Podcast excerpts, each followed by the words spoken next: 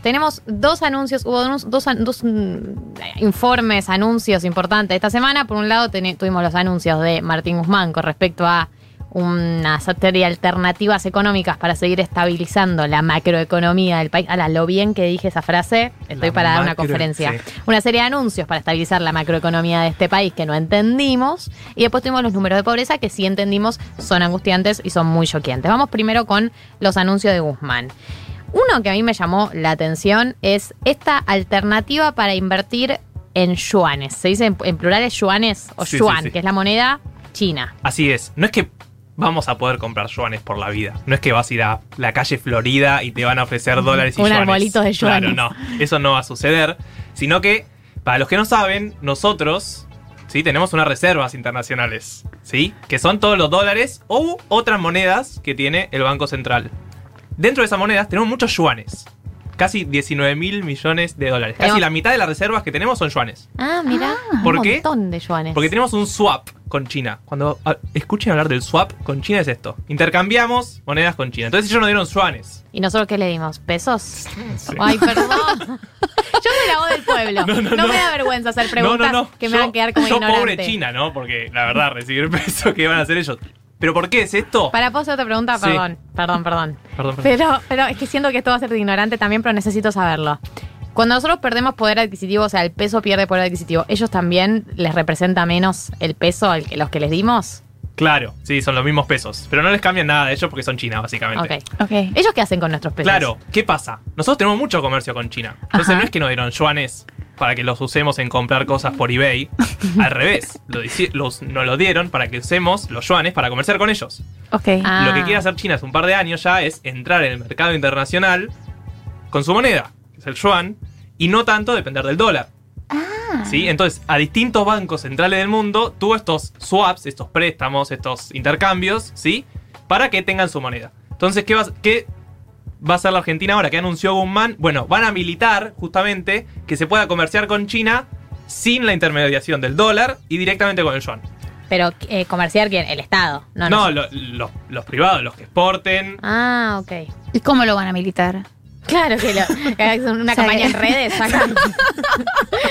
¿Van a escrachar a alguien? No, no, no. Anda al Lo- barrio chino, como no entiendo, claro. No, no, lo que van a habilitar es que justamente se comercie con estos yuanes. ¿sí? Que utilicen los yuanes que tiene el Banco Central para comerciar y que no tengan que pasar por el dólar.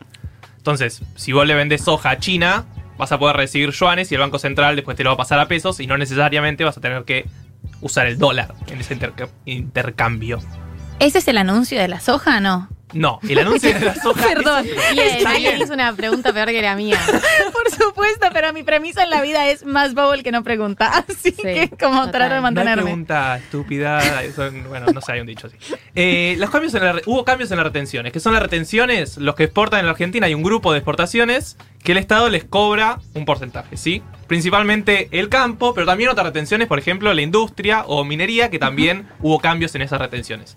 Bueno, ¿qué pasó? La soja tenía retenciones del 33%. Ujú. ¿Qué significa esto? Yo soy exportador de soja, vendo la soja afuera, me dan los dólares, lo tengo que cambiar y el Estado se queda con el 33%. Bueno, lo que va a hacer el Estado justamente para que la gente que tiene soja actualmente venda los famosos silobolsas, dijo, bueno, voy a bajar ese 33% a 30% momentáneamente, ¿sí?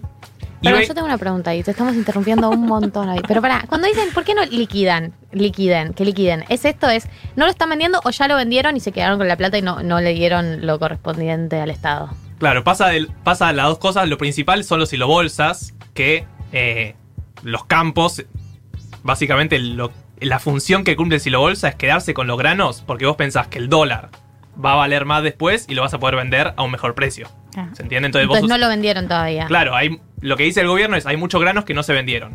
Después está justamente estos granos que se vendieron y no, no dieron los dólares, pero tenés un límite de tiempo, no es que podés mantenerlo al infinito. Por eso, lo que quiere hacer el gobierno es, bueno, vos tenés hilo bolsa, vos tenés granos que todavía no vendiste, Vendelos. vendelos ahora que te bajo las retenciones. Bien. Te bajo las retenciones solamente en octubre al 30%, o sea, te bajo 3 puntos. Ah, no sabía eso. En ¿Solamente en octubre? Claro, en noviembre va a ser 31.5, en diciembre va a ser 32 y en enero vuelve al 33%. O sea, Ah, estoy Ah. abriendo una ventana de Claro. oportunidad. Haber dicho, te Ven- claro. Vendelo ahora, porque después va a ser lo mismo, básicamente. Entonces, el cambio, lo que dicen las, los- el sector agropecuario es, a mí no me cambia tanto, la verdad, porque es bastante poco esto, porque son tres puntos y después va a volver.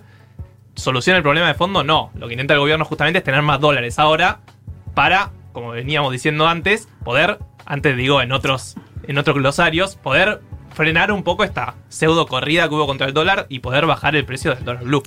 Entonces nosotros tenemos un problema que ya lo hemos hablado en otro glosario, que es nos faltan dólares. Entonces el gobierno dice, bueno, para, para fomentar esto vamos a, para fomentar que haya más dólares y que la gente no compre tantos dólares. Primero anunciaron las medidas de reducción del dólar ahorro, ahora también dijeron que funcionarios, Funcionarios tampoco. tampoco van a poder comprar dólar ahorro. Después dicen, bueno, apostemos a herramientas de inversión en el yuan, así no apostamos a tanta, la gente solamente puede ahorrar comprando dólares, etcétera. La tercera es eh, que vengan los dólares del campo más rápido.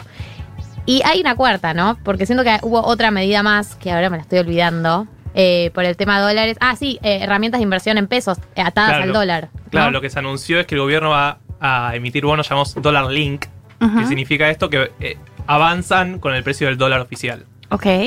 El problema justamente es que nuestro, nuestro problema hoy en día no es el dólar oficial, sino el dólar blue. Claro, ¿Se entiende? Entonces, es, ahí queda limitado el gobierno, porque es difícil intervenir en el dólar blue, como de- decíamos antes. Es un mercado ilegal que mueve poca plata, pero a la vez fija muchas expectativas. O sea, a la gente le interesa mucho el dólar blue también por eso. Y mm, otra cosa que me llamaba la atención de, de ese anuncio es que dijeron que van a dejar que el dólar suba un peso o no sé cuánto. ¿Es una evaluación eso? Bueno, El oficial. El Banco oficial, Central lo que venía haciendo en los últimos meses es micro devaluaciones diarias. Siempre del mismo porcentaje. ¿Qué significa esto? Si el peso, si el dólar valía 75 pesos y la inflación mensual fue de un 3%, ¿sí? Del, del peso, de la inflación en pesos, fue el 3%. Ese 3% lo dividían por los días y así iba subiendo el Claro. dólar. ¿Se entiende? Para no mantener, cuente, claro. para mantener el dólar igual que la inflación. Ok. Para que no cuente como una evaluación, sino como que suben en paralelo, digamos. Suben en paralelo, así es. Pero, pero tampoco para que se aprecie, tampoco para que el dólar quede planchado y después los exportadores se quejen porque no reciben tantos fondos. Entonces lo que dijo el Banco Central es, bueno, chau a estas devaluaciones diarias, que ya todos sabían el porcentaje, porque básicamente eran los mismos. Eh, chau a estas micro devaluaciones diarias, ahora voy a hacer lo que quiero, discrecionalidad. Y el primer día de, de discrecionalidad, que palabra complicada, fue, bueno, una devaluación un poquito más fuerte, fueron 70 centavos algo así. Eh, entonces lo que está diciendo el Banco Central es, bueno, si vos, te- si yo te cambiaba las retenciones, pero a la vez te marcaba, si ya sabías cuánto iba a aumentar el dólar, vos tampoco ibas a tener muchos incentivos. Ahora Claro. no sabes cuánto va a estar el dólar. Mm. Entonces, vendelo ahora, que el precio internacional mejoró, mejoró el precio internacional de la soja y demás. Vendelo ahora en octubre, que tenés menos retenciones y no sabes cuánto va a estar el dólar. Así me da dolores a mí. Claro, es, es como que planearon, como que se pusieron creativos, dijeron vamos a tirar eh, algunas ideas a ver si funcionan. No sabemos cuál de estas van a funcionar, pero es como que es todo un paquete, algo tiene que funcionar. Claro, fue un paquete para tener dólares ahora y en parte para tener dólares después, porque hubo algunas medidas de esto, baja de retenciones a los que inviertan en minería, por ejemplo, entonces vos decís, bueno, buscas dólares un poco más a futuro, no necesariamente este mes y este, este trecho tan cortito que bajan las retenciones a la soja. Claro, pero es distinto a la síntesis que se hizo de les quitaron las retenciones al campo y a la soja. Es otra. es Y además hubo una crítica del sector agropecuario como que a los pequeños productores no les habían bajado las retenciones y entonces era, era desigual. Claro, el gobierno también lo que anunció, bueno, es devolución a menores, a, bueno, agropecuario me- más chico, digamos, entonces lo que intentan buscar también es apoyar a los, no, la- no a los grandes ojeros, sino también dar, devolverle parte de estas retenciones que se le cobran eh, a los que venden más, más, menos, digamos, a los que venden menos soja. Y también salieron los datos de pobreza del INDEC, eh, que fueron bastante eh, fuertes y choqueantes, eh, de lo- los números crudos post pandemia, ¿no? De los primeros tres meses de la pandemia. Sí, así es. Bueno, la pobreza alcanzó el 40.9% de los habitantes, como, No puedo ya, creer, no. como ya hablamos antes. Eh, este, viene, este dato viene de la EPH, ¿se acuerdan de esta encuesta? Sí. Y lo que dice es la gente que tiene menos ingresos de una canasta, que aproximadamente está en 14.000 para los adultos. Y hubo 10%, 10,5% de indigencia. También aumentó bastante. Y ahí la canasta es los que tienen menos de 6.000 pesos por mes. Es muy fuerte O el sea, país en el que vivimos. Claro, hay un, para que tengan idea, hay un 10% del país que tiene menos de 6.000 pesos de ingresos por mes.